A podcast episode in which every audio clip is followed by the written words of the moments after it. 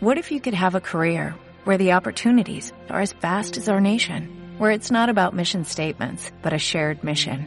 At U.S. Customs and Border Protection, we go beyond to protect more than borders, from ship to shore, air to ground, cities to local communities. CBP agents and officers are keeping people safe. Join U.S. Customs and Border Protection and go beyond for something far greater than yourself. Learn more at cbp.gov/careers.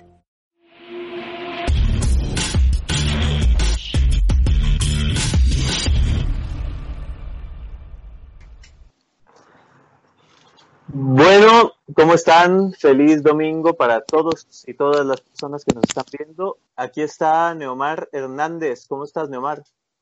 Bueno, muy feliz, Jovel, de que me hayas llamado a mí de primero el día de hoy, porque eso me da una gran posibilidad de poder hablar, cosa que no ocurrió Exacto. la semana pasada. Y eso te lo Pero, agradezco a ti.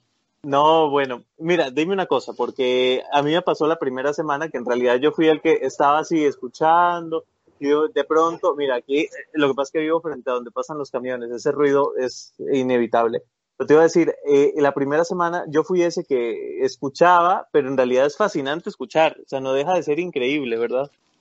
No, claro, una cosa no quita la otra. Yo, por ejemplo, la semana pasada, que no sabía que estaba Orlando Urdaneta en la tertulia, yo no paré de reírme eh, genuinamente desde el principio hasta el final, o sea, de las cosas que eh, inventaba Orlando. Y la que más risa me causó, por ejemplo, fue el comentario de Orlando sobre eh, la anécdota de Nitu Pérez Osuna, de cuando Nitu iba en la carreta, en aquella carreta que ya se ha vuelto famosa de la semana pasada.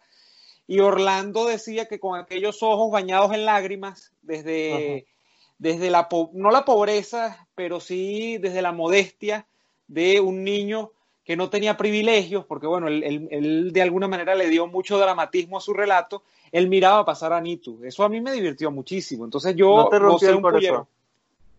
Sí, yo me llegué a sentir mal por Orlando, pero recordé luego que Orlando es un gran actor. Entonces dije, no, Orlando está claro. dramatizando. Entonces dije, no, no, Orlando no. A diferencia de Nitu, a diferencia de Daniel, que también actúa a veces, pero no, a diferencia de todos nosotros, que creo que no tienes, tú tienes más vocación hacia el canto. Eh, y a diferencia de mí, por supuesto, que yo ni canto, ni bailo, ni, ni actúo, yo no hago nada de eso. Eh, yo nada más que tomo, eso sí se me da bien. Este, eh, Orlando Salud. es actor profesional. Entonces yo dije, no, yo no me voy a dejar llevar por esta, por esta conmiseración, por esta cosa que me está provocando Orlando con su relato de Nitu. Yo sé que es lo que estás echando broma, pues él está actuando. Y, y efectivamente creo que es así. Fíjate que hasta este momento, mientras empezamos esta tertulia, yo todavía no estoy seguro de quiénes vamos a estar. O sea, será una sorpresa, como regularmente lo es en realidad. Y bueno, se sumará quien guste sumarse, pero hay varios temas que habían sido propuestos durante estos días para hablar hoy. Escuché que alguien decía, mira, ¿por qué no hablamos sobre los países a los que nos gustaría ir? Alguien más dijo, hablemos sobre las canciones que nos han dedicado, de amor, de desamor. Bueno, hay de todo un poco. Pero esta semana en realidad yo dije, mira, en virtud de que todas las semanas parece que hay alguien, algún invitado a la tertulia, eh, un contertulio, como le llaman en, en España, eh, hay alguno que es el que habla menos, ¿verdad? Siempre hay alguno que se quedará proporcionalmente menos, eh, con menos tiempo. Yo dije, mira, lo, más justo es que ese que se quede con menos tiempo, la semana siguiente conduzca la conversación. Entonces yo te voy a ceder esta semana la conducción de este programa que se hace en, en el espacio que es No Soy Clark, que es el programa que regularmente hacía los domingos o hago los domingos, pero que a raíz de esta cuarentena he querido modificar para que la gente goce un poco más, ¿no? Que pasemos un rato distendido, no pensemos en política, no pensemos en que si Guaidó cantó con Yatra, eso no nos importa en este momento, y, y más bien nos dediquemos a hablar de, de otras cosas, ¿no? De, de, temas que nos hagan pasar un buen rato en esta cuarentena. No, totalmente de acuerdo, totalmente de acuerdo. Bueno, si quieres podemos arrancar por, por eso que tú has dicho, y como sé que eres, que eres un, un viajero empedernido, podemos hablar de, de, los países que nos despiertan inquietudes, que queremos conocer, sí. que, o, por, o, las culturas que nos despiertan inquietudes y que por ende eh, queremos conocer a los países que las albergan. Entonces, arranco yo, ¿no? Yo tengo como Dale. unos intereses muy, muy disímiles, ¿no? Sobre los viajes, Joel, y tengo, tengo tiempo que no salgo de Venezuela, ¿no? Claro. Pero, pero un país que me parece curiosísimo, que algún día quisiera conocer, no es mi opción uno, pero es quizá el más raro dentro de mi, de mi abanico de, de, aspiraciones, es el Japón, ¿no? Japón a mí me parece una cultura tan, eh, la cultura japonesa tan, tan, tan ordenada, tan eficiente, tan, eh, a ver, tan cuadriculada en algunas cosas, pero tan, tan admirable por eso, tan, de alguna manera tan imitable. O sea, Japón, por ejemplo, te pongo un caso, a mí que me gustan determinadas cosas. Japón es, en, en materia de la fabricación, de tonterías como, aquí tengo una, como plumas fuentes. Claro. Japón, es, hace, una potencia. Sí, una potencia. Se dice que Japón al día de hoy hace las, se, por ahí se lo veía, lo vi en un video de estos de, hay gente que entrevistan que, tiene bibliotecas y tal, no, que Libertad Digital hacía unos reportajes eh, en estos, bueno, en estos días no, son unos reportajes viejos, entonces hablaba un conocedor y decía, Japón hace las mejores plumas fuentes, pero además no me quedo allí porque es una nimiedad. Japón, desde el punto de vista industrial, eh, al día de hoy casi que hace los mejores vehículos también. O sea, las mm. marcas japonesas son prácticamente admiradas incluso dentro del propio Estados Unidos, que es como el gran epicentro, digamos, de la fabricación de vehículos, nada más de que Ford Motors y, GMC, General Motors eh, Company. Entonces, eh, los vehículos japoneses en Estados Unidos son muy, muy valorados, ¿no? Por encima incluso de las marcas de lujo de Europa, como Mercedes-Benz o BMW, que es otro tema que a mí me gusta mucho, el tema de los vehículos.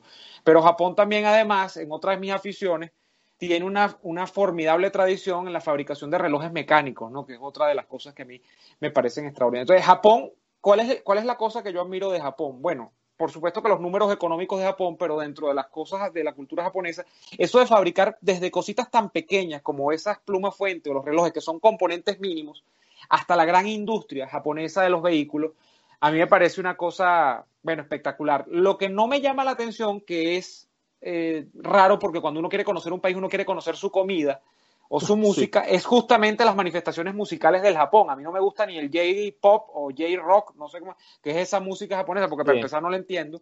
Ni tampoco me llama la atención el sushi. Yo no soy fanático del pescado crudo.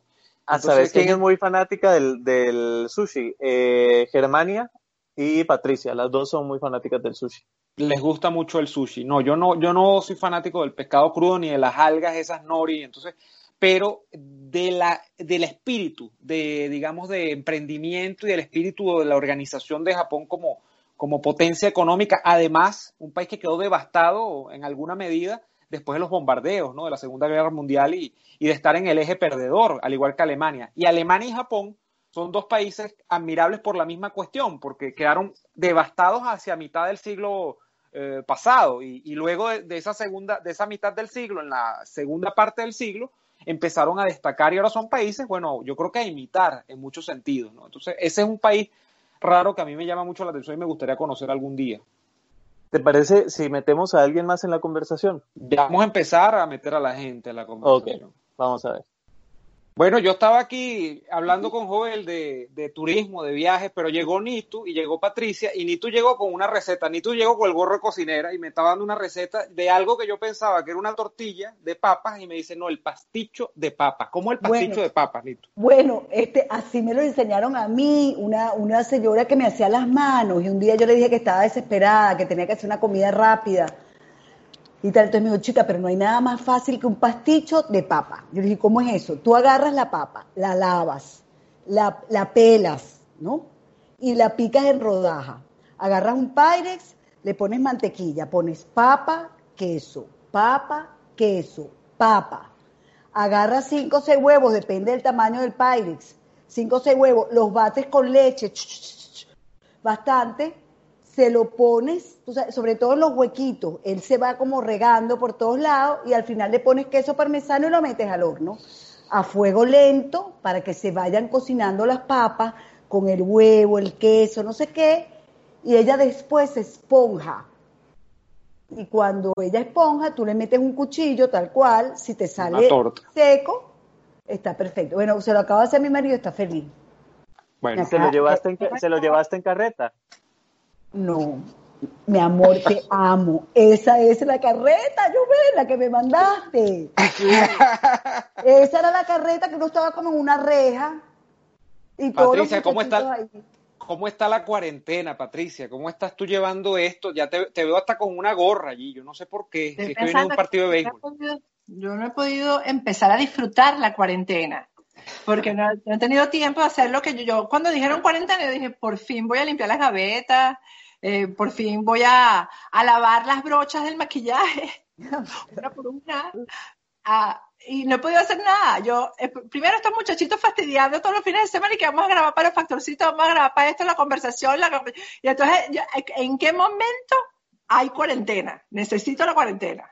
Sí, es que Jovel tiene, Jovel tiene una grabofilia, o sea, quiere grabar todos los días de todo, o sea, yo no sé qué pasa. Y Germania también. Germania también. y Germania también. Ahora están en eso grabando todos los días.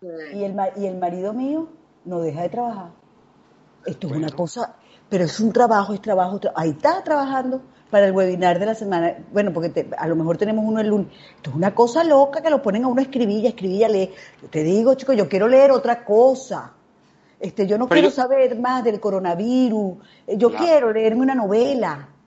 Pero Patricia, Nitu, yo, yo, y Jovel, yo creo que hay que agradecer, fíjense esto que interesante, yo creo que hay que agradecer en este tiempo, y nosotros prácticamente, como ustedes han dicho, no hemos parado, ninguno de los espacios en los que estamos, ninguno ha parado, que si ustedes con factores, Nitu con el canal y con factores, eh, yo con el canal y con la radio, ninguno ha parado y yo creo que somos una excepción frente a la regla. La regla es que hay un pocotón de gente pasándola mal. Y escribimos, y escribimos también. Y escribimos, los que escribimos también, los que escriben en, medios que tienen columnas. Entonces, hay un pocotón de gente. Yo hablaba con amigos, por ejemplo, que están en España, que están en, otras partes del mundo, que no son necesariamente en Venezuela, y, hay un pocotón de gente evaluando el futuro en, en virtud de cómo se están comiendo los ahorros, porque no hay ingresos, están parados de hace dos meses y nosotros, afortunadamente, aunque sabemos que todo este mundo digital ha tenido una merma también en cuanto a los ingresos, producto de la crisis económica, de los anunciantes y todo esto, estamos trabajando y estamos de alguna manera todavía metiéndole algo al cochinito, ¿no? Y eso yo creo que hay que agradecerlo. Sí. Sin duda. Sí, pero, pero no sabemos, este, como dices tú, hasta cuándo, ¿no? Lo que a mí me pareció muy interesante, no sé qué piensan ustedes, la, la última locución del presidente Trump o sea, lo vi, lo vi muy preocupado, habló de una posibilidad en etapas de, iniciar los trabajos. Por supuesto, nunca va a ser, como lo hemos visto. Yo he estado leyendo de, verdad en estos días y, las eh, predicciones, digamos, eh, más, más, las que más se asemejan o, las que tienen eh, más, más número de, de, estudiosos que dicen lo mismo, es que hasta el 2020 finales de 2021, la vida no volverá a ser como, como la hemos conocido. Es decir, que las empresas comenzarán a abrir, como no, pero con distancia, los trabajadores, con guantes, con eh, cosa de esta, mascarilla. Y a todo eh, esto, por cierto, que, que Factores cumplió cuatro años. Sí, la felicitamos. Claro que sí. Así es. Este, este cuarto año no se nos olvida nunca. creo que no. Oye, pero eh, ¿cómo, es esa? A, mí me llama la atención la foto que pusiste de la oficinita en la que empezó Factores. Era muy pequeña, ¿verdad? Era mínima. Y me acuerdo que el día que la inauguramos, yo no sé quién, alguien tumbó una, yo estaba vestida bien bonita para la inauguración entre los amigos, eso no fue nada. Claro, claro. Este, alguien votó algo y tuve que ponerme a coletear con aquel vestido que yo estaba con. Este, así empezamos, pero sí, la oficina era mínima eh, y nadie podía creer porque el estudio se veía gigante en pantalla, ¿no? Y cuando la gente llegaba, de repente un invitado decía, pero este es el estudio de Agárrate, porque empezamos nada más con Agárrate, ¿no? La gente no podía creer que era un estudio tan pequeño, pero bueno, este, gracias a Dios. Eh, hoy, hoy hice una publicación en el Instagram diciendo que bueno, que esto también a uno lo pone a reflexionar que desde donde uno está, uno tiene que seguir levantando la voz, ¿no? Desde donde uno esté. Porque yo recuerdo que yo escribía la columna del Nuevo País en pijama siempre. La escribía en la mañana y, y yo me quedaba en pijama como hasta las 2 de la tarde que me bañaba y me iba entonces a cerrar el periódico pero eh, ahora estoy trabajando desde mi casa y me siento como que siento que lo estoy haciendo hasta mejor, porque quizás porque estoy en mi entorno, siento como que estoy conversando más con la gente porque la tengo en mi casa de visita y es distinto a, a, la, por supuesto, al estudio tecnológico que tenemos que, que nos costó muchísimo a Roberto y a mí llegar a eso. Y, bueno, ojalá volvamos, pero si no volvemos tenemos ya que saber que, que, lo importante es que no dejemos de hacer esto que estamos haciendo, desde donde estemos y como estemos, ¿no? Así sea desde la cocina. ¿tú, ¿Tú contemplas, por ejemplo, tal vez no regresar al estudio? No, no, yo creo que ah, sí, pero lo que dice Nitu es verdad. Por ejemplo, a nosotros no nos afectará porque primero somos muy poquitos y podemos trabajar separados. Pero dime tú, la gente que tiene un restaurante, en estos días está hablando con un amigo que tiene, oye, como un año trabajando para, para, abrir el restaurante, eh, y dice, ¿cómo hace uno en un restaurante para que la gente esté a un metro de distancia? Cada uno tiene que ser un restaurante gigante, imagínate, para que para poder poner mesas tan separadas. Ese, y aquí, bueno, eh, en todas partes, pues, por ejemplo, los sitios donde va la juventud, le gusta es precisamente los sitios concurridos, donde hay aglomeración. aquí viene una reinvención de todo, ¿no? Y de las costumbres. Ahorita acabo de recibir una visita eh, de, una, de un matrimonio que son muy amigos míos, vinieron a, hacerme, a, arreglarme una cosa que tenía mal aquí en la casa. Y, me, sentí mal porque mi primer impulso fue irlos a abrazar porque tengo muchos días que no los veo. Y entonces todas esas cosas hay que, y, como dice Nito, es que no es, eso, yo, yo creo que 2021 no, yo creo que las costumbres del trato entre, entre los seres humanos va a cambiar y eso me parece triste, ¿no? este, pero, pero es necesario. Sobre todo para nosotros los venezolanos que somos tan sobones. Exactamente. Nosotros somos muy sobones y nos gusta abrazarnos y besarnos y querernos. es duro. Así es, así es. Patricia, pero ¿cómo esto, porque tú dices que está claro, y yo sé que factores ha seguido y agárrate, sobre todo ha seguido desde la casa. Eh, contras, porque por ejemplo, el gran pro es que al no tener que ir al estudio, hay que producir menos, entonces son menos, menos arreglos que hay que hacer, uno incluso, es al revés. ¿no? Es al revés, eso, es lo que quería saber, cómo es, es más difícil desde la casa, porque además tienes que enviar luego el material en bruto para editarlo, entonces enviar desde tu casa para que lo trabaje Roberto, el tema de, de por ejemplo, de meter eh, las imágenes, eh, todo eso se altera, el proceso de producción se altera, es más difícil. Es más aparatoso, fíjate que, bueno, igual le tiene que pasar a Nito, nosotros y a ti, eh, y, a Jovel, a Jovel menos porque Jovel es, de esta era, ¿no? En el sentido de que uno, uno se, se sienta ahí a decir todo lo que uno dice y después uno lo ve en pantalla, pero el proceso que hay detrás de eso eh, uno no lo maneja. Entonces, nosotros tenemos los equipos, eh, por eso eh, ha sido la tecnología para que todo salga de arriba abajo y salga rapidísimo, porque como me explicó Roberto, todos los elementos salen juntos. Sale junto a la imagen mía, con, sobre todo a mí que me gusta trabajar tanto con imágenes, porque cuando hago trabajo de investigación hay que mostrar la imagen, hay que, hay que mostrar el rostro, hay que mostrar el lugar, etcétera. Entonces, Ahora, cuando yo hago, por, eso es que cuando hago, hago un trabajo de investigación, eh, hago eso nada más y no hago más nada ese día, porque entonces cada elemento tiene que salir por separado y después juntarse. Eso no pasa con los equipos porque sale todo junto y enseguida se publica.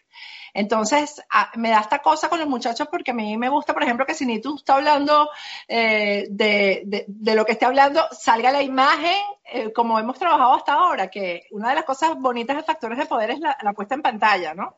Eh, y sobre todo los niñitos de producción que trabajan también, que parece que adivinan lo que uno va a decir y, ponchan a la, el rostro de la gente. Este, y eso ahora no se puede hacer. Entonces es más complicado y al principio fue incluso traumático. Déjame decirte, yo estallé un día eh, y les dije, los regañé y les dije, ¿ustedes creen que yo tengo la misma edad de ustedes, que soy tecnológica? Entonces, que si pongo aquí, poncha allá, baja y no sé qué cosa. Eh, y yo, no, yo no tengo la edad de ustedes, les dije, no, no soy tecnológica. Claro. Bueno, pero esto ha servido, fíjate, yo tengo clases particulares eh, online de edición con Jovel. Este, Jovel, llevo tres, pero ya, tres, ya.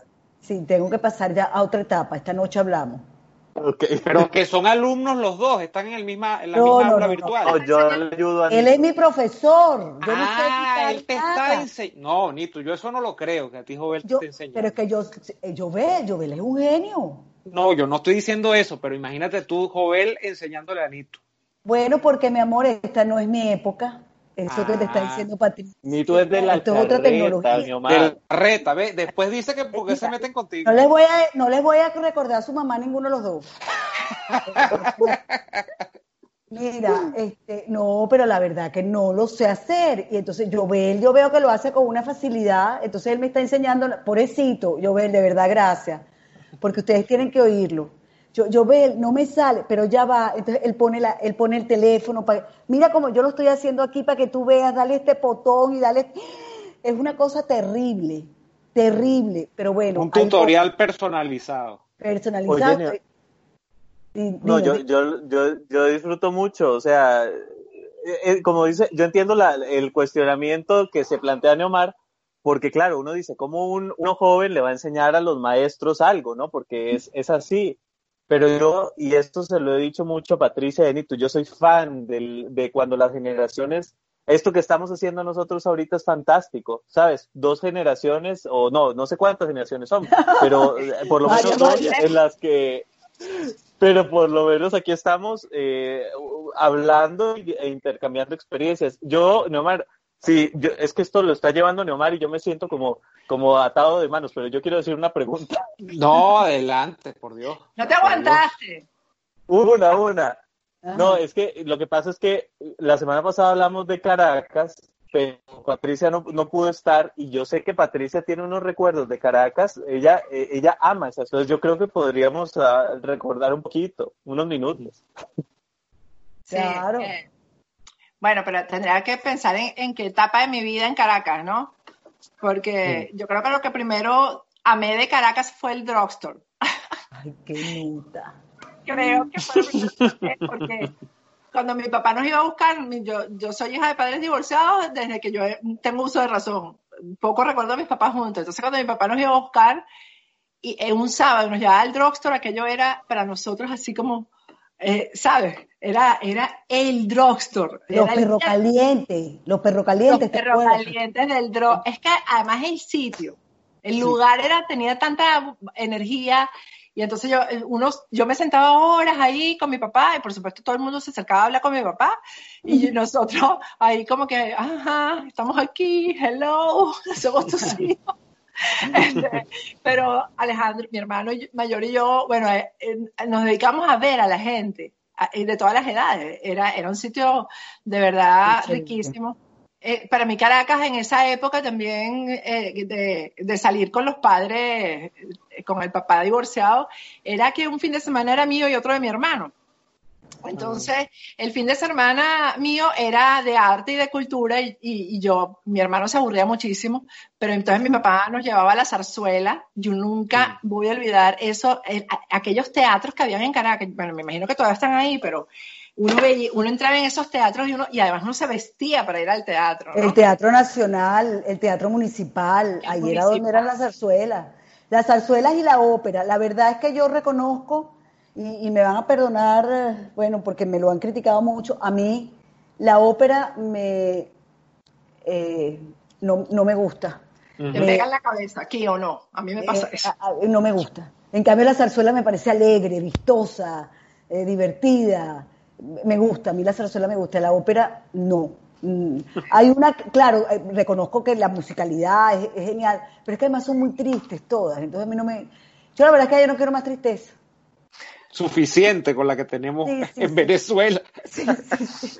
Pero... Bueno, y, y, los fines de semana de mi hermano eran, eh, nos llevaban, por ejemplo, a un juego de béisbol y yo decía, Dios mío, por favor, como dice George Harry, llévame, llévame, porque el béisbol yo lo he odiado toda la vida y lo asumo con responsabilidad. Este, pero bueno, era el fin de semana de mi hermano, ¿no? Entonces, esa, esa, esa Caracas eh, la recuerdo muchísimo, los restaurantes eh, de Caracas que, eh, bueno, se quedaron en mi vida para siempre. La estancia, donde hay todavía una foto de Nitu, Carlos Ortega y yo. Sí, eh, porque la estancia mi papá nos llevaba desde chiquitos y yo después al final llevaba a mi hija chiquita a la estancia y era el mismo restaurante. Bueno, yo te voy allí, a decir más, yo llevaba, yo llevaba a mis hijos, bueno, primero me llevaron a mí siempre, después llevé a mis hijos y he llevado a mis nietos. Y todavía está. ¿Cuántos? Creo que tiene más de 70 años la estancia, no recuerdo, pero... Sí, pero, más de 70. Es uno de los primeros, de, eh, a la par que era de, del, creo que del Lee Hamilton, que cerró recién hace un año, dos años, creo, eran de los más y te, viejos. Y te, y te, voy a decir una cosa, y jamás bajó la calidad. De ninguno de los dos que nombraste, ni de la estancia ni del Lee Hamilton. Uno siempre... que estaba muy cerca, por cierto, en Altamira. Pero sí, eh, son cosas que, que, no, que han permanecido encapsuladas en el tiempo. Ahora, el tema cultural en Caracas se ha restringido muchísimo, ¿no? Eh, hay, hay, espacios que, que, son más bien espacios de supervivencia que otra cosa. Por ejemplo, el teatro trasnocho sigue siendo una cosa extraordinaria. Ni tú, que, que eventualmente viene a Caracas, todavía sabrás lo que digo, ¿no? Este, sí, el, trasnocho. Pero, por ejemplo, otro que yo no visité nunca mucho, pero que entiendo tenía muchos, eh, muchos habitués también, era el, el, celar, ¿no? Creo que el celar lo cerraron al final. Yo no sé qué, qué pasó con el celar, ahí en Altamira, por cierto. sí, lo que pasa es que el celar después, entonces no lo prestaron más, sino a, a, los revolucionarios. Exacto. Entonces, entonces bajó la calidad. Como el Teresa Carreño, igual, lo tomó la revolución, pues, para ella. Ah, que eso era el otro recuerdo que te iba a decir, ya, bueno ya eso fue ya eh, adolescente. Recuerdo la inauguración del Teresa Carreño, o la primera vez que yo fui al Teresa Carreño. Este, me acuerdo que fui con un amigo que, bueno, sigue siendo mi amigo hasta hoy en día, Miguel. Miguel era, me consentía demasiado. El Miguel me, fue el que me llevó al metro por primera vez y a mí me dio miedo montarme en el metro. Yo decía, no, no, a mí me da miedo montar. Y él me llevó al metro como una gran cosa. Este, ahorita Miguel vive aquí en Dallas, y entonces Miguel me llevó a, eh, eh, me acuerdo que la obra era, no, ah, creo que era Evita, era Evita, fue, fue a ver Evita. Y yo me acuerdo vestida de traje largo, porque en esa época se iba el Teresa Carreño así, o sea, era como una cosa toda la pompa. importante, y entonces me acuerdo que Miguel me, me compró una, una, champaña y entonces yo me estaba tomando la champaña y yo, Miguel, tengo hambre y me trajo una empanada chilena, entonces era como, estoy comprando empanada chilena con este traje y este, pero era hermoso, o sea, el momento nunca se me va a olvidar, ¿no? Son momentos y que los viví fue en Caracas. Y este, bueno, y ni tú también lo tienes que, tienes que haber vivido los paseos que hacíamos con los colegios. A los sitios que uno conocía era con los colegios, ¿no? Eh, la casa uno conocía la casona, uno conocía la casona con el colegio, conocía la casa de Bolívar con el colegio, el Congreso con el colegio. O sea, uno iba a todas esas cosas con el colegio. El Parque del Este, iba uno con el colegio. Que ciudad, que tan bueno, déjame a mí me impresionó mucho desde la primera vez que fui. Yo fui al Guri con el colegio. Te llevaron hasta el Guri. Al Guri con el colegio. ¿Tú sabes a dónde fui? A Muay. Exactamente. Con una profesora eh, que, que, bueno, la amaré para siempre, que se llama, que se llama Sofía. Eh, y, Sofía, Sofía que, que nos, nos, enseñó a amar a Venezuela de verdad, eh, y Sofía nos llevó a, para que nosotros conociéramos el poder que había en el país, que era el poder de, la, de las refinerías, y nos llevó, nos llevaba, nos llevó a Amuay, imagínate, cada vez que yo veo que, que se quemó esto en Amuay, que en Amuay me da una tristeza porque, claro. porque yo visité fue lo máximo. Para nosotros ¿Hacia dónde te llevaban, Neomar? No, yo nunca salí de Caracas de, con los colegios. Es verdad lo que dice Nito, uno conoció muchos de los sitios simbólicos, importantes de Caracas, era con los colegios. La Casa de Bolívar era uno típico, eh, el, Parque del Este. El Panteón. El panteón, la Casa Nauco, me llevaron a mí una vez. La, Quinta Nauco, la, Quinta, Nauco. Era la Quinta Nauco, yo que la Casa Nauco. La Quinta este, Nauco, pero las instrucciones antes de que uno salía del colegio, sobre todo conmigo, que siempre era la que la ponía, ¿no? Patricia, ya sabes que no se puede correr en, no puedes correr en los corredores de la quinta, no puedes romper ninguna mata. Ya sabes, Patricia, que no te puedes reír a carcajadas. ¿En qué colegio estudiaste tú, Patricia? ¿En qué colegio? Ah. En todos, ella en todos. Ah, te sacaban de los colegios. No, por favor, no toquemos esa tecla. Ah, bueno. ¿Y tú, ni tú, tú eres, tú eres del San José de Tarbe? No, ¿no? Yo soy tarbesiana y déjame aprovechar además este programa porque estoy angustiadísima, Neomar. Eh, me escribieron ayer, antier, están desvalijando el San José de Tarbe en el Paraíso. yo soy de la Florida, pero yo, estando en, bachillerato, hice un festival que se llamaba el Festival de la Carrera del Sol, donde era una competencia, dos noches de colegios de Caracas, una, noche musical, una competencia musical nacional de música venezolana y al otro día era de música extranjera. Y, yo le tengo un enorme cariño a San José de Tarbes del Paraíso, es lo mismo, somos lo mismo, somos tarbesianas. Es el colegio más bello que yo he visto, era hermoso, pero se han llevado hasta la lavadora, es lo último que se llevaron. Los pipotes de agua que tenían las hermanas eh, guardados para, se llevaron los pipotes de agua. Ellas no están ahí. Ellas están ahí, están muy angustiadas. Eh, hay dos edificios, creo, eh, Neomar, que eh, los vecinos han usado pitos para llamar cuando están metiéndose los ladrones. Eh, pitos, pitas. Pero mira, llega la, fíjate tú, ellos están cerquita de la Guardia Nacional. Al ladito. Al, lado. de la Guardia Nacional. O sea, la Guardia la Nacional. comandancia, Nito, no es de la Guardia, es de la Comandancia General de la Guardia. Están a, una cua- a menos de una cuadra. Están. a menos de una cuadra y no llegan. Mira, No, les no han quitado, mira, les han quitado computadoras, pizarrones, pupitres, eh, todo lo que te puedas imaginar, Patricia. Desvalijado el colegio y no hay una autoridad. Bueno, es que en el país no hay autoridad, lo que es una cuerda de bandidos, ¿entiendes? Entonces, mira, sí, estoy tristísima, lo puse ayer en mi Twitter. Las hermanas están angustiadas, además temen por su vida. Sí, bueno, me ha escrito, me escribió un amigo especialmente, me escribió hoy que una tía de él vive al lado ahí cerca y estaba echando el mismo cuento. Escribió una gerente también de la de Radio Caracas que eh, tiene a la niña, estudia allí y el mismo cuento. Y yo, a mí me queda unir cabos, ¿no? Tú sabes que hace poco, no sé si esto será, pero, pero puede ser. Hace poco, hace unas dos semanas, a Mingo lo iban a atracar ahí en Radio Caracas, en, en la entrada de la, de la emisora. Lo- se salvó de chiripa y lo iban a atracar, o sea, no era un tema, uno presume que no es un tema político.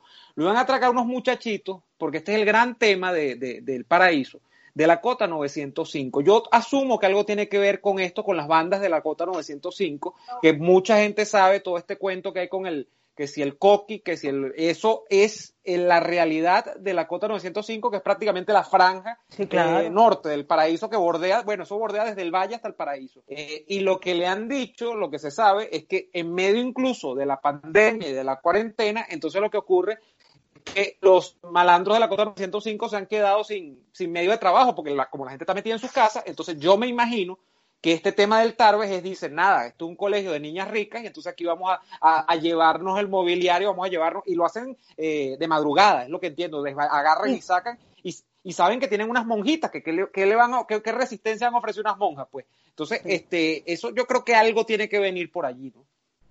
Sí, este, a mí de verdad que eso me tiene desconsolada. Por cierto, el San José de Tarbes del Paraíso no es un colegio de niñas ricas. No, Es un No, colegio. que digo yo que eso asumirán ellos, ¿no? No, Porque por es un eso, colegio pero- donde pero- estudian niñas desde, desde clase media, de, de sectores populares, si de todo, pues ahí confluye si todo. hay una congregación que beca a niñas y a niños también ahora de recursos, de, de bajos recursos, es el, el Colegio San José de Tarbes.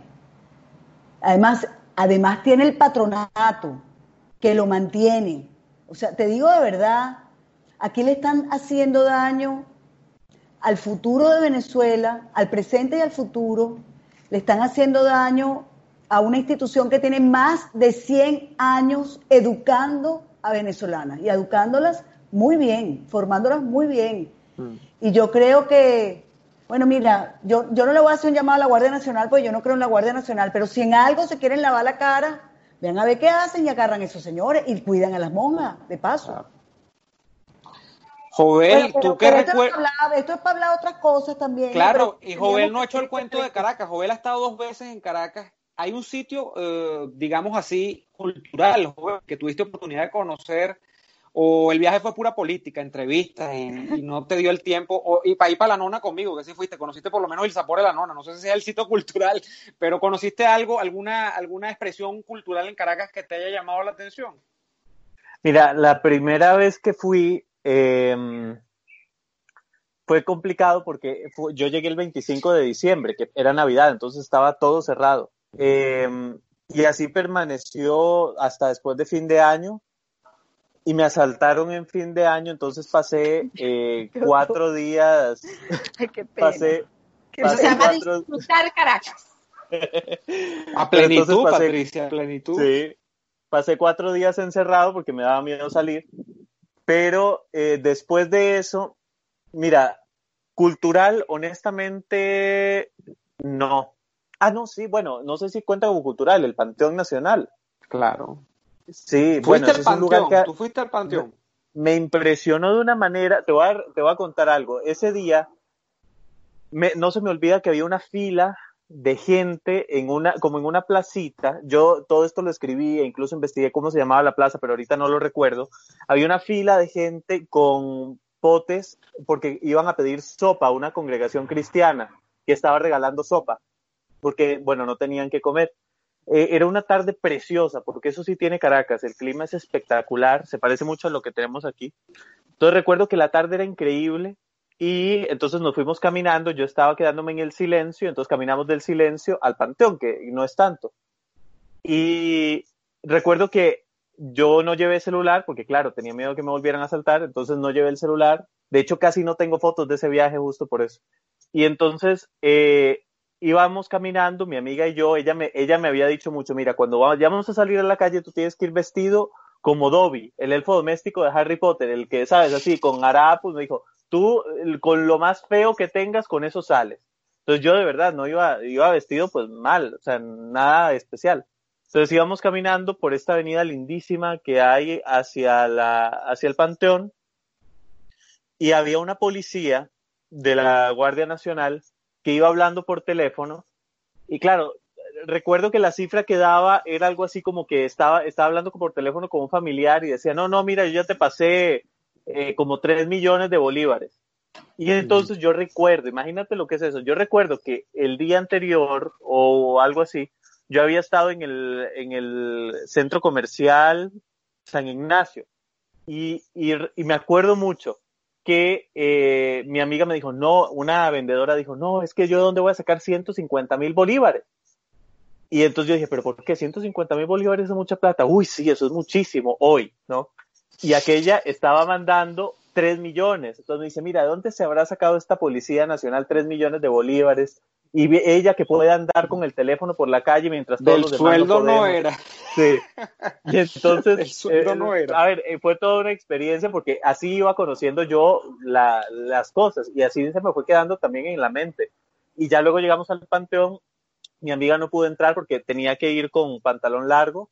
Yo sé que andaba pantalón largo, entonces entré solo y me tocó ver el cambio de guardia, los, eh, creo que lo hacen cada hora, pero me impresionó tanto, era como la parte esta donde tienen la tumba de Simón Bolívar, eh, para nosotros en Costa Rica, Simón Bolívar no tiene un significado particular como lo tiene para tantos otros países, pero cuando yo entré ahí es algo tan imponente, eh, o sea, el espacio es como entrar a una película de agentes secretos, ¿sabes? Es como entrar una cosa increíble. Y aunque entiendo que es una modificación de la estructura original, pero es, me parece que es muy bonito. Y, y bueno, ese es el sitio cultural, pero a mí lo que más me impresionó siempre fue el Ávila. O sea, despertarte Ay, sí. con eso, ver por la ventana esa imagen, me acuerdo la segunda vez que fui, yo tenía mucho miedo de que no me dejaran entrar. Con todos ustedes hablé y yo les dije, miren, es que yo no sé si es buena idea que yo vaya, pero bueno, lo voy a intentar. Y de hecho, bueno, llegué al aeropuerto, eh, yo iba temblando, Neomar, temblando, porque de verdad pensé que no me iban a dejar entrar.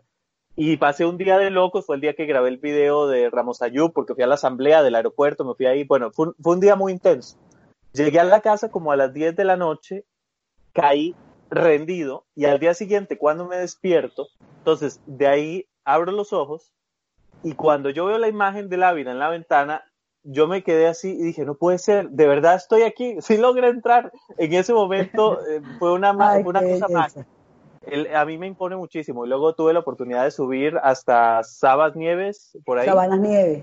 Y lindo, lindo. Sí. Esa es una, esa es una ciudad espectacular.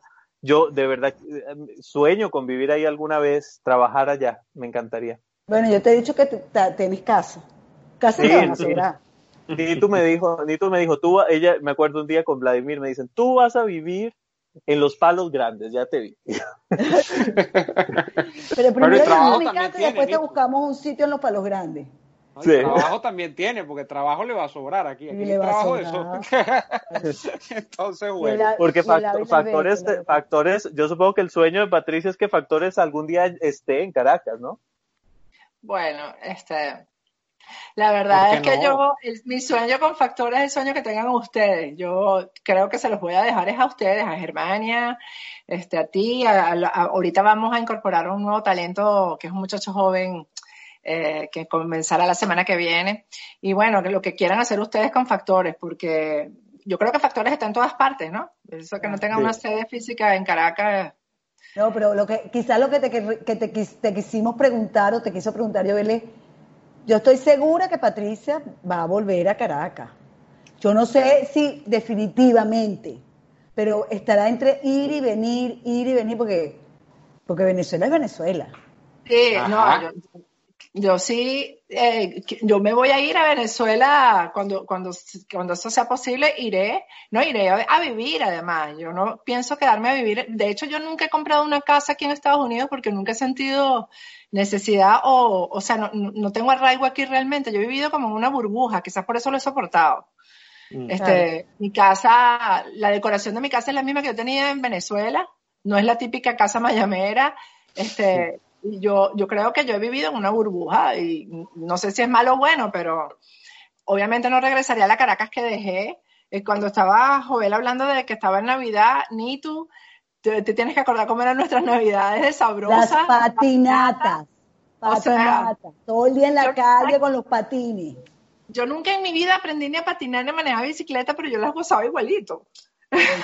Yo, yo patinaba en un sitio muchísimo que se llamaba La Floresta yo vivía en la floresta, cuando me vine yo vivía en la floresta. El parque La Floresta. Y yo viví también en la floresta chiquita.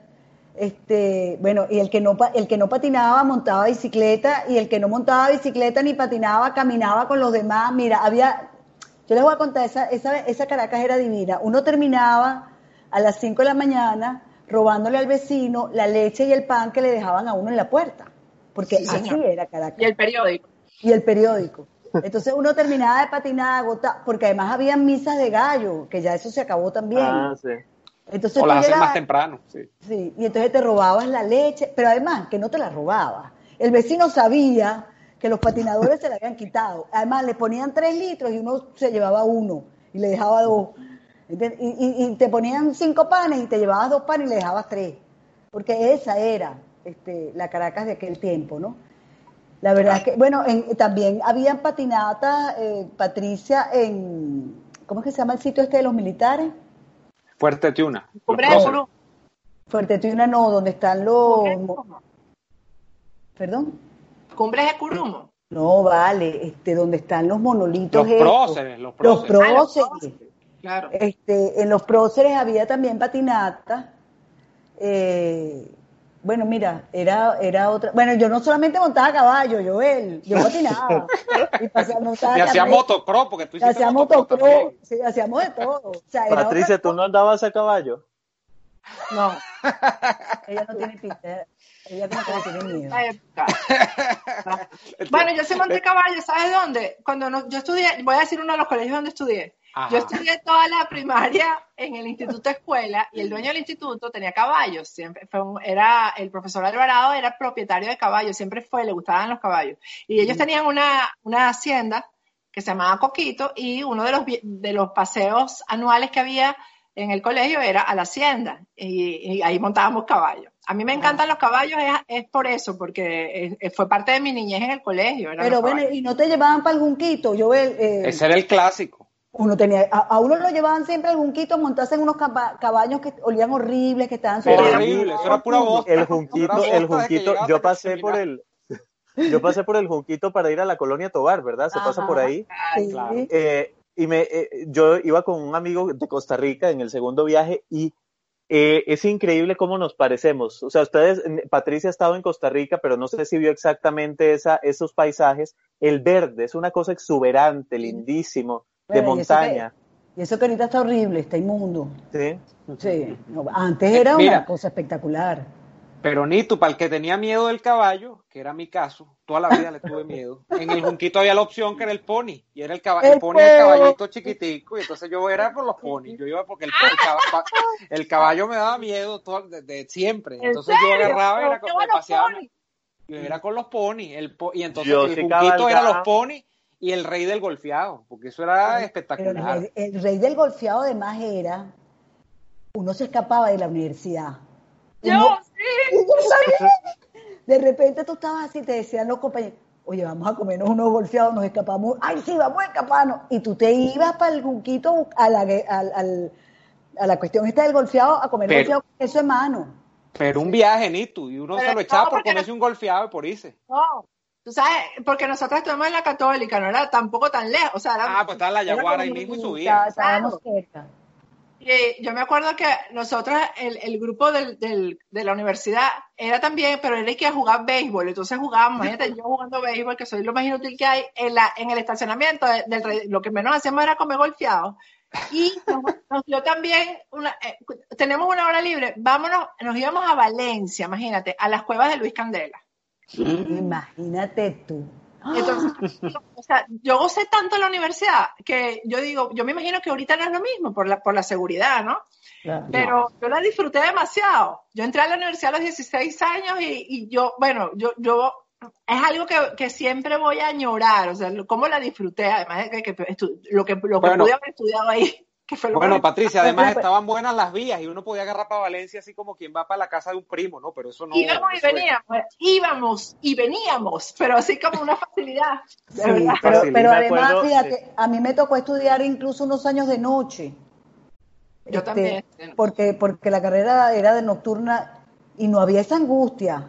No, Este, para nada. Esa angustia que hay, este, cuidado, no, bueno, sí, este, ¿qué te digo? Mi papá y mamá estaban pendientes de que no podía llegar más, o sea, si a las 11 de la noche no había llegado, no habían teléfonos celulares.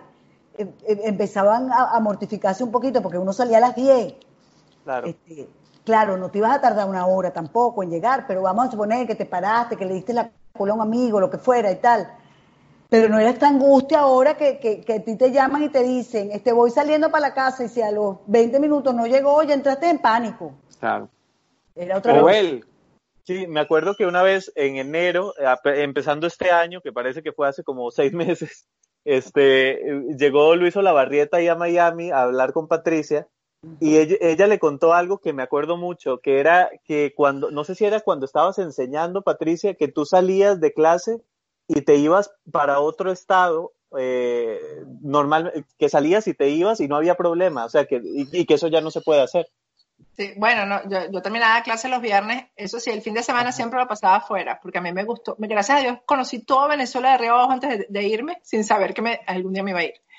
Y entonces siempre en los fines de semana que Germania odiaba, por ejemplo, decía, Germania, vámonos para Guárico. No, ese calor.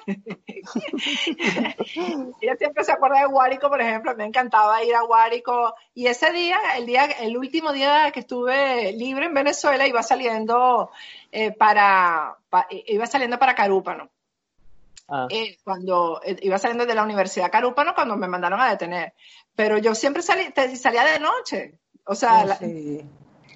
Salía de noche y agarraba carretera, seis horas de carretera donde iba y, y la verdad nunca tuve ningún problema, ¿no? Hace 14 Igualito. no igualito. había huecos, no había nada de eso. Pero no no, había solamente eso, que uno, uno se paraba, yo por ejemplo me paraba con mi, que- con mi muchachita atrás, se paraba en las estaciones estas de, de- de- de servicio donde había, te vendían comida y tal, entonces tú te parabas a comerte una arepa, lo que fuera, y además hubo una época en que habían hasta rocolas, y entonces uno metía ahí una rocola y tal, y este, y te comías la arepa, y, y te, ve- otro señor llega y te decía, mire, aquí tiene un guayollito, tómese ese guayollito, que usted anda como triste. Y dice, no, yo no ando triste, pero eso era a, la- a las 12 de la noche. Ahí no Eso pasaba era nada. Venezuela. Eso era Venezuela. El guapo, tejería, ese tipo de paradas así, las chicharroneras en alguna, cuando vendían chicharrón también en la carretera, Sí. eh, las cachapas. Tengo una pregunta para quedar polémica, Neomar. Dígalo. ¿La arepa es venezolana o es colombiana? Mira, venezolano. Eso es una, eso es una disputa antiquísima, pero yo no, yo, yo, no es por venezolano, pero yo me inclino a que todo indica que es venezolana. De hecho, Además, la de Eh, ellos, la de ellos no sabe igual nunca. O sea, digamos No, que y- son dos Pero distintas. Son distintas. incluso el proceso, el proceso entiendo yo de más, que habrá marcas, ¿no? Yo no las conozco, por supuesto que hay, ¿no? Las, porque eh, sobre todo en Estados Unidos llegan, ¿no? Las marcas de harina de maíz precocida colombiana, pero la, la marca reconocida de, de las arepas es venezolana, entonces la, la masifica la pan, ¿ves? Con pero, todo les el voy a, tema pero, le- pero les voy a contar que eh, los colombianos eh, ahora ah, eh, comen mucha arepa venezolana. Ellos no, por supuesto, siguen comiendo la de ellos, pero les gusta la arepa venezolana. Y una de las cosas que vi recientemente en Bogotá que me llamó poderosamente la atención es la marca Harina Pan, pero las arepas hechas para eh, congeladas pero entonces además de harina pan, harina pan, ese, ese es un producto que no se ha hecho para Venezuela, se ha hecho para afuera. No. Sí. Entonces tú ves la Acá arepa hecha con queso, entonces te dice con queso, con pollo, carne molida, congeladas. Entonces Rarísimo. Rarísimo. Entonces tú lo que haces es, yo la probé tal cual, la ¿Ah, abres, sí, la abres y la metes en el horno. eh, en, en cinco minutos está perfecta. Es una cosa y es harina pan. O sea, la hace polar igual, igual. La que- hace polar igual. Este, hay otras miles de cosas que nosotros no hemos visto, los venezolanos, pero que se nota que esta empresa venezolana, pues en otros países está haciendo lo que no lo dejan hacer en Venezuela. Dice Diosdado que ya no hay que consumir polar. Bueno, y habrá que ver qué, qué consumir, ¿no? Porque las cajas estas que ellos venden. Lo que no voy a consumir es lo que él consume. Exacto. Ni lo que él vende ni lo que consume. ¿no? Entonces, Es lo que no voy a la- pero es que las cajas de ellos las dotan de muchísimos productos de estos, entonces es como medio, medio, medio hablar de tonterías, pero, pero sí, ese es el, el- el tema de la, de la arepa que tiene esa disputa. Es como la música, la música, Nito y Patricia, la música folclórica, la música del llano, esa música arpa, cuatro y maraca, tiene una expresión en Colombia también, en el llano colombiano, hay, y parece, pero tiene unos dejos distintos, o sea, por allí también hay una disputa, si el joropo es venezolano o es, o es este colombiano, pero es que hay, ahí hay cosas que se confunden, se terminan confundiendo porque estábamos allí, estamos Es allí que no- codo con codo, pues. Es que nosotros somos lo mismo. Nosotros somos... Ay. ¡Aló! Ay, ¡Eh! yo conozco esa foto. No, ya no, ya yo me jodí porque entonces ya yo ¿Quién no hablo, porque ya llegó ¿Quién este es? señor que se acaba de levantar. No, nos jodimos todos. Para todo el mundo aquí. El castigo, llegó el castigo. Sí, es un castigo, definitivamente. Posición de descanso. Neomar, Neomar, aprovecha para preguntar por los viajes. Sí. Ah, no, los vi antes de que entre el señor Lara, que, que acaba de llegar, se está despertando. Entonces Hola, ¿qué está, se va se va a poner su, su- unas fricciones de mentol para despertarse, porque está, está, está durmiendo. Mira, este, Daniel, antes de darte la palabra, nosotros estábamos hablando de todo un poco acá, pero hay una pregunta que yo arranqué con Joel hace rato, que era qué países quería conocer cada uno, ¿no? Y yo le, yo le hablaba de, de una aspiración mía del Japón, ¿no? Entre otros, pero Japón por una cantidad de cosas. Joel no me respondió, Joel que viaja más que, que el Papa, porque Joel viaja y viaja, viaja más que Juan Pablo II. Este, Buen anuncio. pero Patricia, ¿cuál es el país que tú quieres conocer? Ni tú, ¿qué país es ese que tú no has conocido todavía y quieres conocer? ¿Y por qué? Yo quiero ir a Israel. Yo también. Interesantísimo. Yo también. Me Interesantísimo. me. Yo los llevo. Ah, Yo Ya, llevo. Daniel fue. Porque él tiene Daniel fue. pero los llevo. yo ve, nosotros quedamos en que íbamos ahí juntos. Podemos Sí. hacer un tour. Un tour. También Lo aquí tú me dijo que quería conocer Polonia. Yo conozco Polonia y es una Aquí. maravilla. Además es, además es el país más barato de Europa en mi experiencia. Y eh, fíjate que el único país, te lo voy a decir honestamente, Daniel, el único país de Europa que yo no tengo una particular fascinación por conocer es Alemania. Pero Pero es No, para acá no vengas, te deportamos. Con No, ese no, no, comentario. no. Pero es. El que hay-. Berlín, Berlín hay que conocerlo. Múnich hay que conocerlo. Yo te voy a decir una cosa, una de las cosas más bellas que yo he visto en mi vida, en Colonia, la iglesia de los tres la, reyes. la catedral, claro. Catedral, Es una cosa. Hay, hay, hay una joya eh, muy poco, muy poco publicitada y muy poco conocida de Alemania. Y tengo que decirlo, no porque yo vivo aquí, pero Leipzig es una ciudad hermosísima. No es una ciudad con un gran movimiento cultural. Es una joya del este de, eh, de Alemania y tiene además un- un- unos monumentos y una historia muy importante porque aquí fue donde empezó eh, la, la revuelta, la revolución de la libertad en contra del comunismo empezó aquí en Leipzig y eso tiene una, sobre todo el tema de la- que a mí me, me gusta muchísimo acá, el tema de las iglesias, ¿no? Ay, ve, me de la iglesia de, de la iglesia de Santo Tomás, que es del año 1206, creo que es la construcción, y tiene ese órgano gigantesco. Entonces por ahí pasó Johann Sebastian Bach, por ahí pasó Mozart, por ahí pasó todo el mundo, y entonces es una cosa Wow. maravillosa. Además de eso, esta es la ciudad natal de, em, de em, el músico que es el, el- uno de los más controversiales de la música alemana porque fue utilizado, mal utilizado por los nazis, que es Wagner. ¿no? Wagner nació aquí en, en Leipzig y la canciller estudió aquí en la Universidad de Leipzig. Entonces, vengan a Leipzig. Bueno, no, tenemos que hacer, cuando podamos, tenemos que hacer un tour de verdad. He cambiado, he cambiado, eh, ahora, eh, el Leipzig es mi nuevo Vargas. Daniel, pero Leipzig, es que Leipzig era del eje o de la, de la órbita de la RDA, ¿no? De la, de Claro, la- claro, de es el este. Este es Alemania del. Este. Eh, la- lo que pasa es que Leipzig no es la capital, la capital es Dresden, que, que es un poco más conocida, ¿no? Pero eh, Leipzig es una ciudad con un movimiento cultural bien importante. Y, Fíjate que yo de, lo- de Europa tengo una, tal vez porque soy de un país muy pequeñito, pero yo quiero conocer los países pequeños como Mónaco, Luxemburgo, el Liechtenstein, el único que he podido, San Marino, el único que he podido conocer de los pequeños es Andorra, que es un espectáculo ese lugar, pero quiero conocer esos países pequeños. Eso, esa es la lista que yo le daría. que- Hay un poco de haya ido a bollywoodese que Andorra. también les encanta Andorra.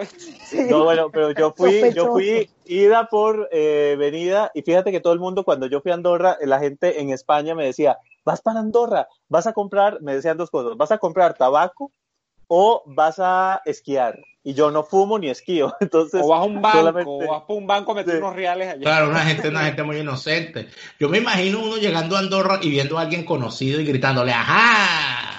¿Te imaginas? Pajarito. ¿Te imaginas a Patricia Fuleo, Patricia Fuleo llegando a Andorra y consiguiéndose esa gente? No Y me ese, y gentío corriendo. Y viene Patricia, qué horrible. Sí, sí, O sea, me pasaría como me pasó a mí en un conocido restaurante de España. No está conocido, pero a mí me dicen, eh, la última vez que fui a Madrid, me, me dicen, mira, me dice alguien que no voy a nombrar quién es, y me dice con malicia, me dice, ¿tú no has ido al restaurante tal que queda por aquí cerca? Y no, yo te recomiendo que vayas. ¿Y por qué? Yo te recomiendo que vayas. Después entonces alguien me dice, y yo no le paré, entonces alguien me dice que ese restaurante supuestamente era eh, de un venezolano, que no voy a nombrar porque qué pena con Leopoldo López padre, ¿verdad? Entonces, este, yo paso y, y, y voy y entro al restaurante, que no lo voy a nombrar porque qué pena que la gente sepa que el Apartaco es un restaurante de él, ¿verdad? Y entonces llego y entro y cuando abro la puerta, ¿Ustedes se acuerdan de esas películas de western? Cuando llegaba, cuando llegaba Clint Eastwood, ¿no? Y todo el hombre mundo volvió a ver así. El hombre sin nombre y abría la puerta del bar y todo el mundo volteaba a ver al tipo y, la, y la cantinera volteaba y todo. Bueno, eso fue lo que ocurrió. Y yo veo alrededor y, todo el mundo me está viendo y, yo me, me senté, ¿no? Tal cual como Clint Eastwood. Y al rato, eh, todo el personal era venezolano. Y al rato vinieron a atenderme. Y pedí algo. Me tomé una cerveza. Lentamente. Yendo alrededor. Y al rato me fui. Eh, lo más interesante es la gente que me conseguí, eso sí no los voy a nombrar, sobre todo los que me conseguí cerca, ¿no? Como haciéndose los locos, ¿no? Yo no venía de ahí, yo no venía de ahí, yo estaba caminando por aquí. Bien interesante, bien interesante la cantidad de gente que capturé yo allí. A ustedes no les pasa, a ustedes no les pasa, por ejemplo, Madrid. Uno va caminando y uno va oyendo los acentos y cada vez oyes más acento venezolano. Y entonces vas pasando y hay gente que te dice, Nitu, no lo puedo creer, qué belleza, y te lloran y no sé qué. Y hay otros que tú ves cuando le hacen al de al lado así. Y tú A mí me en Miami, no tengo que ir para Madrid. Pero es que uno inmediatamente dice, está enchufado. Claro. El que no es enchufado, te abraza, te ve, el otro. Huye por la Mira, izquierda. yo tengo que contar una cosa sin ánimo, sin ningún fanatismo, y todo el mundo sabe que esto no es ningún tipo de fanatismo por el personaje. Pero a mí me ocurrió, creo que fue la primera, sí, en Madrid, en Madrid, con eh, Antonio Ledesma. Ajá. Yo estaba con Ledesma entrevistándolo, una entrevista que fue, por cierto, por Factor de Poder, en la calle. Y eh, la entrevista hubo que pararla. Yo no recuerdo qué cantidad de veces. Porque una cosa bien, bien. A mí, sinceramente, sí me conmovió al final. Yo dije, oye, qué, qué, qué terrible. ¿no? La cantidad de muchachos que hacen delivery de comida en bicicleta que veían a Ledesma y se paraban. No porque fuese Ledesma, sino porque una persona conocida venezolana, entonces, oye, como que quiero hablar con una, entonces se paraba, Ledesma, Ledesma, eso era una cosa, y por supuesto, Ledesma se echaba colita, ¿no? Entonces Ledesma, ah, ¿cómo estás? Entonces Ledesma, se salía lo de, lo de Carlos Andrés, ¿cómo estás? ¿Cómo te va? Eh, ¿De dónde eres tú? De Maracay. Maracay está en el piso, ¿verdad? Soy este tejido. Pero eso lo vamos a recuperar, ¿viste? Eso lo vamos a recuperar, todo eso lo vamos a recuperar. Porque hay que darle trabajo a la gente, venir los muchachos. Ay, una foto para mi mamá. Mi mamá trabaja con usted en la gobernación. ¿Cómo se llama tu mamá? Este, qué sé yo, Cristina Pérez. Claro, la señora Cristina. Ve, mándale un video. Candidato natural. Cristina, una A lo que sea. Candidato natural. Candidato natural. Pero a mí sí me llamaba la atención eso, porque yo decía, mira, este, que, y en Valencia, en Valencia, en Valencia, en España me pasó que eh, me estaba quedando en un hotel y me dan una ruta de sitios interesantes alrededor. Y uno de los sitios interesantes que había era una estatua de Simón Bolívar. Monumento a Simón Bolívar, allí, cerca del Museo, eh, del Museo Militar de Valencia. Por ahí por Mestalla. Y yo digo, bueno, voy a buscar ese, voy a buscar esa estatua, ¿no?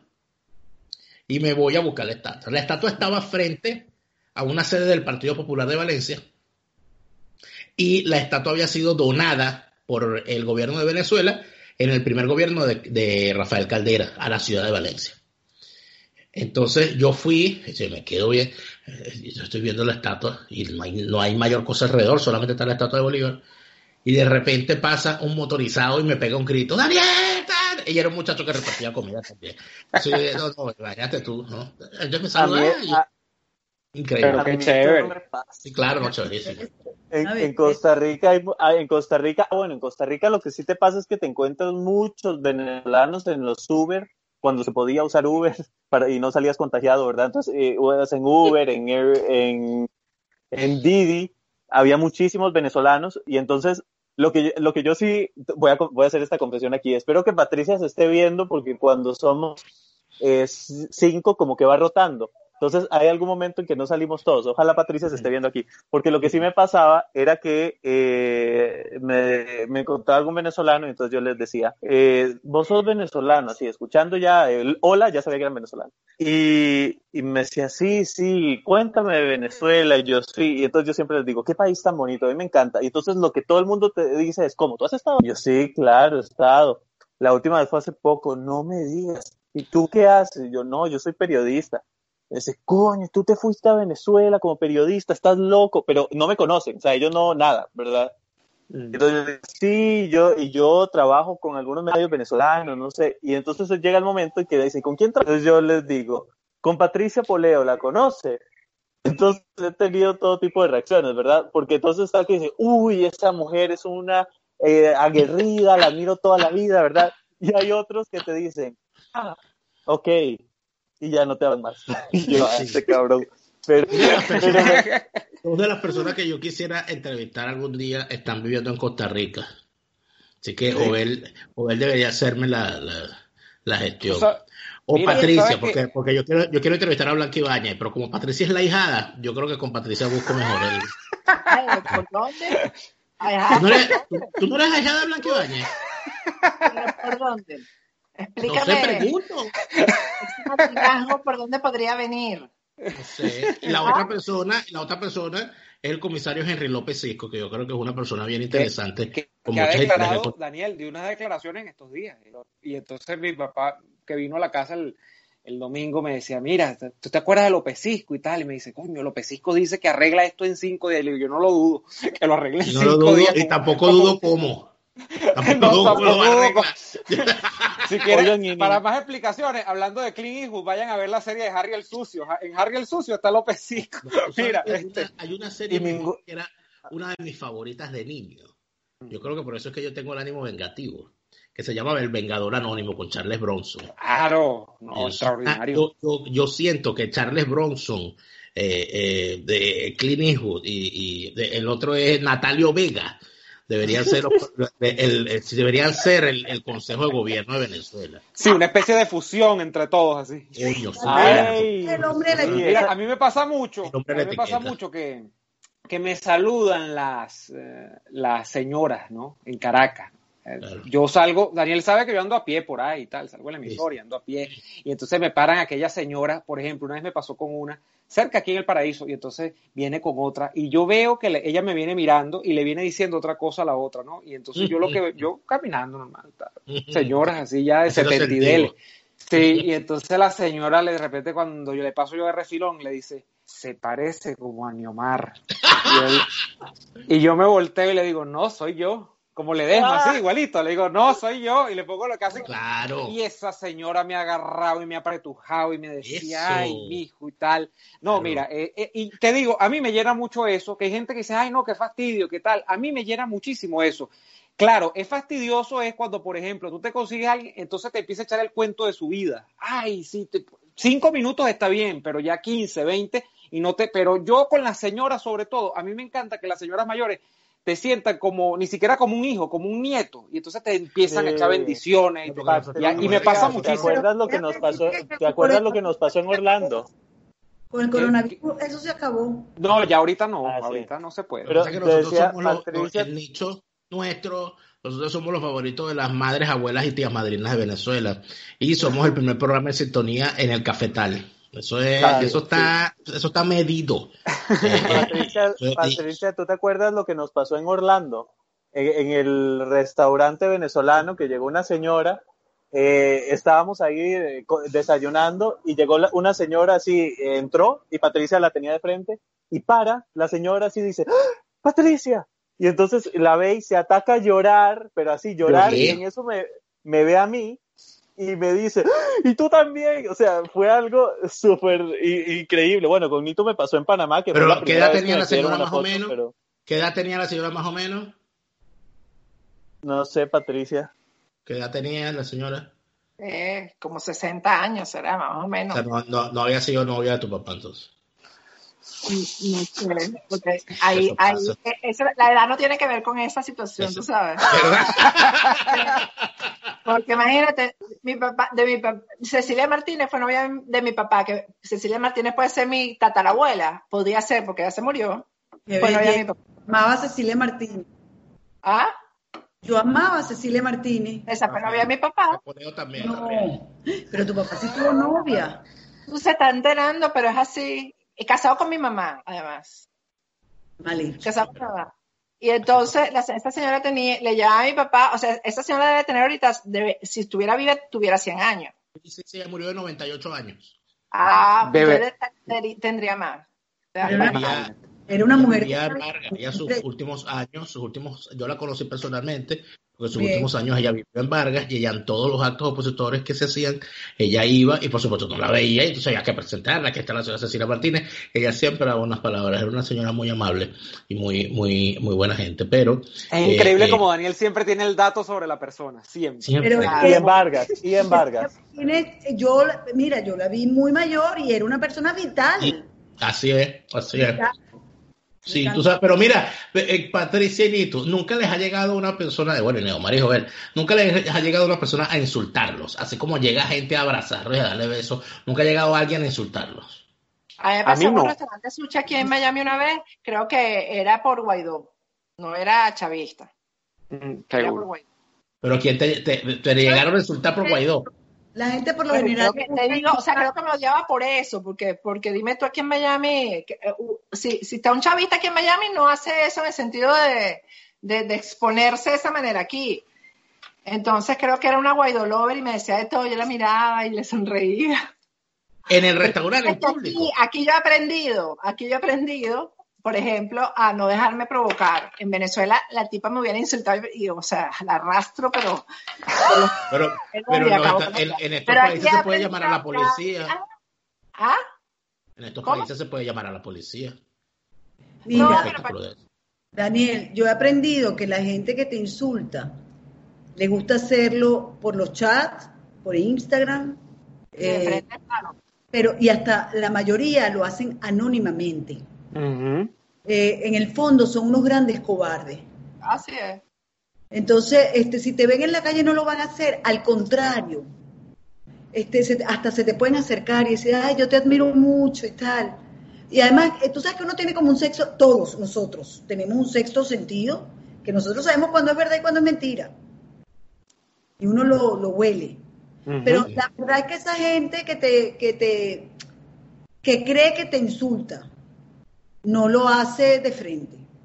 Uno, en cambio, dice sus verdades y hace la crítica de frente, con, tu, con su cara, con tu nombre, con tu apellido. Uno, uno sí lo hace de frente. El que te va a llevar la contraria, pero no con argumentos, sino con insultos, se esconde.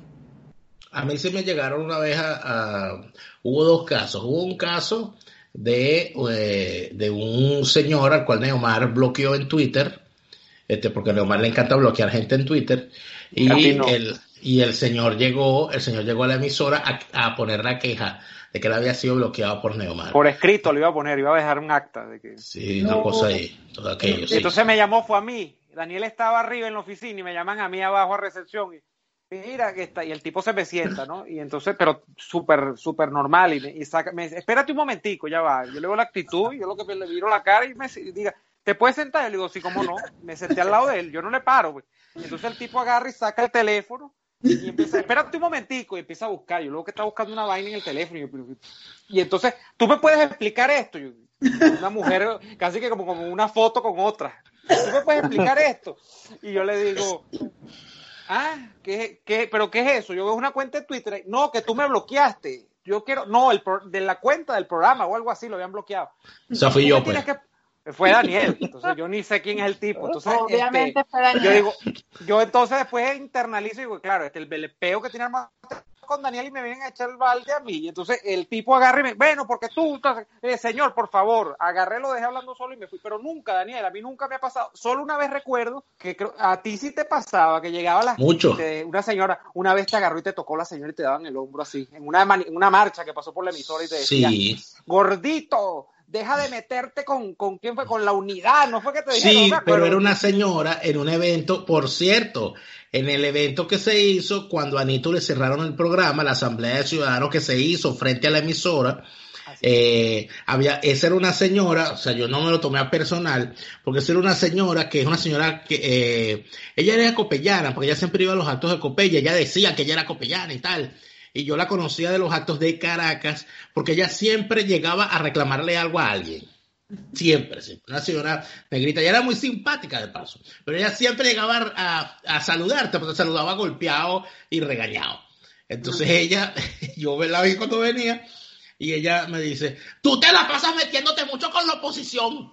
Tú hablas muy feo. Tú tienes que... Pero yo, como, como persona, yo me eché a reír, pero había unas señoras alrededor mío que no sabían quién era la señora y se le fueron encima, entonces empezaron, cállate, chavita, fuera de aquí. Oye, oigan, oigan. un caso que sí fue, sí fue, fue, fue delicado, porque no, no eh, eh, creo que pudo pasar a mayores, no sabíamos qué era lo que iba a ocurrir, de un señor que, eh, un trabajador de Corpoelec, me acuerdo claramente, porque tenía el uniforme puesto, que estaba esperándome estaba esperándome afuera en la recepción, tenía rato esperándome porque él quería hablar conmigo. Este, eh, en, esas, en esas ocasiones, eh, yo siempre le decía a la recepcionista, mira, si es una persona que quiere hablar conmigo, este, dile que, que eh, pero, pero, pero pregúntale que lo que necesita.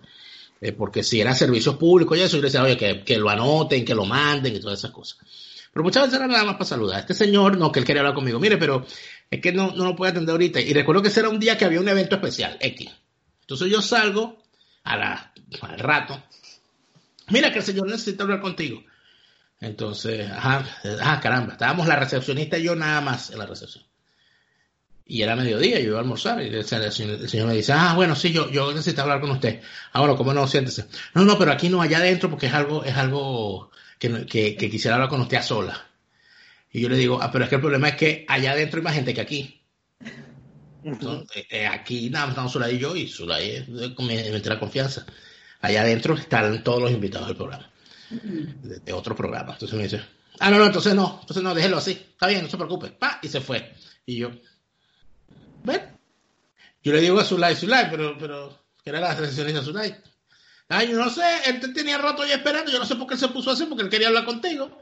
Hubiese hablado ahí, yo no tenía problema. Yo, bueno, nada, me devuelvo y salgo a almorzar. Cuando voy caminando del restaurante que estaba en la esquina, sale Jaime Nestares. Daniel, Daniel, ven acá, Daniel. Oye, que hay un señor aquí que escucha el programa, ¿vale? Que necesita hablar contigo y parece que no lo atendieron. Y el señor me está contando y él está muy compungido y él necesita hablar contigo. Es un restaurancito que quedaba ahí en toda la esquina, que lo saquearon en el 2017 horrible y nosotros, bueno, fue una cosa terrible. Y yo volteo y digo, ya yo iba a hablar con él, pero el señor se molestó porque quería hablar sola conmigo y yo no lo podía atender a sola. No, no, no, no, no está molesto. Él más bien está contra, estás triste, ven. Yo estoy hablando con él. En lo que pongo un pie dentro del restaurante, el tipo entra en erupción y empieza a gritar. ¡No! ¡No seas hipócrita! ¡Yo no quiero hablar contigo! Entonces, entonces empieza a gritar. No era que se estaba quitando el reloj porque se estaba cuadrando ya, ¿no era? ¿Qué, qué, qué ocurre? Entonces, entonces el tipo andaba gritando. Entonces me acuerdo que lo gritaba, tú eres un chavista madurista encubierto, tú no, y empieza a insultarme, un poco y entonces el tipo empieza como a exaltarse, y, y a las 12 del mediodía el restaurante full, todo el mundo volteando a ver ese espectáculo, ¿no? Y, y yo con aquella pena por, por la gente, ¿no? Y yo le decía, hermano, deja de gritar, o sea, baja la voz, y yo, ah, yo a toda gente me iba a sentar en la mesa, o sea, todo, entonces, no, entonces, entonces, ya el tipo cuando empieza a insultarme, entonces yo empiezo a quitarme el reloj, saco la cartera, saco el teléfono, me convierto en el tipo de la y digo, bueno, esto va a terminar, esto va a terminar como en los bares de la Guaira. Y entonces el tipo se dio cuenta de la cuestión, los portugueses, el sitio de ya salió un portugués, mira amigo, venga acá, y lo agarró por el cuello, venga, venga para acá. Entonces tiene que retirar de aquí y lo saca. Yo voy detrás, porque yo dije, este tipo, este tipo me va a tirar una pedra, alguna cosa, entonces el tipo, lo veo, no, a ver, me vienes a perseguir, yo me echó a correr y se fue. Queda todo en silencio, todo en silencio en el restaurante. Todo el mundo viéndome como un bicho raro. Entonces yo le digo señor de la barra, oye, nadie me va a brindar una cerveza ni siquiera después de estar enjabonada. Bueno, que se presenté ahí, me tomé una cerveza tal. Tú puedes creer que después de eso, a los cinco minutos, Jaime Nestares ha soltado una carcajada, pero de, y, y entonces dice, pero eh, dice, qué cosa tan graciosa. Este hombre estaba, estaba aquí sentado muy tranquilo y después se ha convertido en el demonio de Tasmania cuando te ha visto. el demonio de Tasmania. Pero que, yo esto no me lo explico. Y entonces iba y le contaba a todo el mundo, hombre, no sabe lo que nos ha pasado ahorita con Daniel. Hemos conocido el demonio de Tasmania. Y entonces le contaba a todo, el mundo, se lo contaba. Y en efecto, así fue. Fue una cosa rarísima. Y eso empezó a ocurrir y ahí sí es donde, donde por eso es que yo esas cosas no, no, las veo de otra manera que eso empezó a ocurrir en el año en que empezó el problema con los medicamentos. Mm. Y eh, sí empezó a haber situaciones de gente que llamaba, de gente que interactuaba por las redes y de gente que se presentaba en la emisora que tenía problemas, que tenía problemas por falta de medicina eh, para enfermedades de, los nervios, enfermedades mentales. Y lo que a las cosas que se presentaban en Radio Caracas eran que las estoy escribiendo en un libro que va a estar listo a finales de este mes. Porque eso es una cosa impresionante las cosas que yo viví. A mí me llegó gente a ponerme a la orden grupos armados para tumbar el gobierno. A la emisora.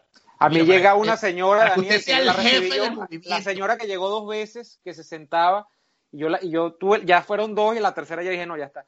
Y me echaba un cuento de que ella había logrado descifrar en la Biblia cómo era que Maduro había llegado a donde estaba y cuál era la solución, pues que ella la tenía. Y lo mismo, o sea, cantidad de gente que veía, que le llegaban mensajes, que tenían señales, que y eso era uno atrás del otro. Y, lo que no dice Daniel Nitu es que ninguno lo recibía él, todos los recibía yo, porque a mí me déjame, déjame decirte que yo recibí a esa señora también. Ah, tú sabes cuál es la que yo te digo. Oigan, señores, ah, para, para terminar, porque Nitu, Nitu antes de empezar dijo, oigan, eh, yo puedo estar con ustedes 10 minutos nada más. Eh... Tenemos dos horas. Está esperando la carreta. pero la verdad es que no se entendió. Sí, pero no, alguien, en, alguien en nuestro chat había propuesto que habláramos de las canciones con las que nos enamoramos y desenamoramos. bueno, pero, pero cambiaron el tema. Pero, pero, pero a ver. Ese es para otro día, para otro momento. Ese es otro día, además me, me, acaba de salir, te queda 10% de batería. Me estoy no, bueno, casi nada también. Eh, mira, eso la canción favorita, la canción favorita de Nitu es Cochero Pare Pare Cochero. Mira la ridiculez. Mira la ridiculez. Patricia, ¿te divertiste? que pusieron, viste que pusieron en nuestro chat la carreta, con, tal cual, esa era la carreta. Oye, debería sí, en el programa. Una carreta del siglo XVII. por allá La, del, la de la- carreta, la que yo Mira, puse que es donde iba a hablar bolsa los mira. dos. Ustedes los dos son dos bolsas, para que sepan. Son dos feas. bueno, así Patricia, te termina esto. divertiste. Para que sepan.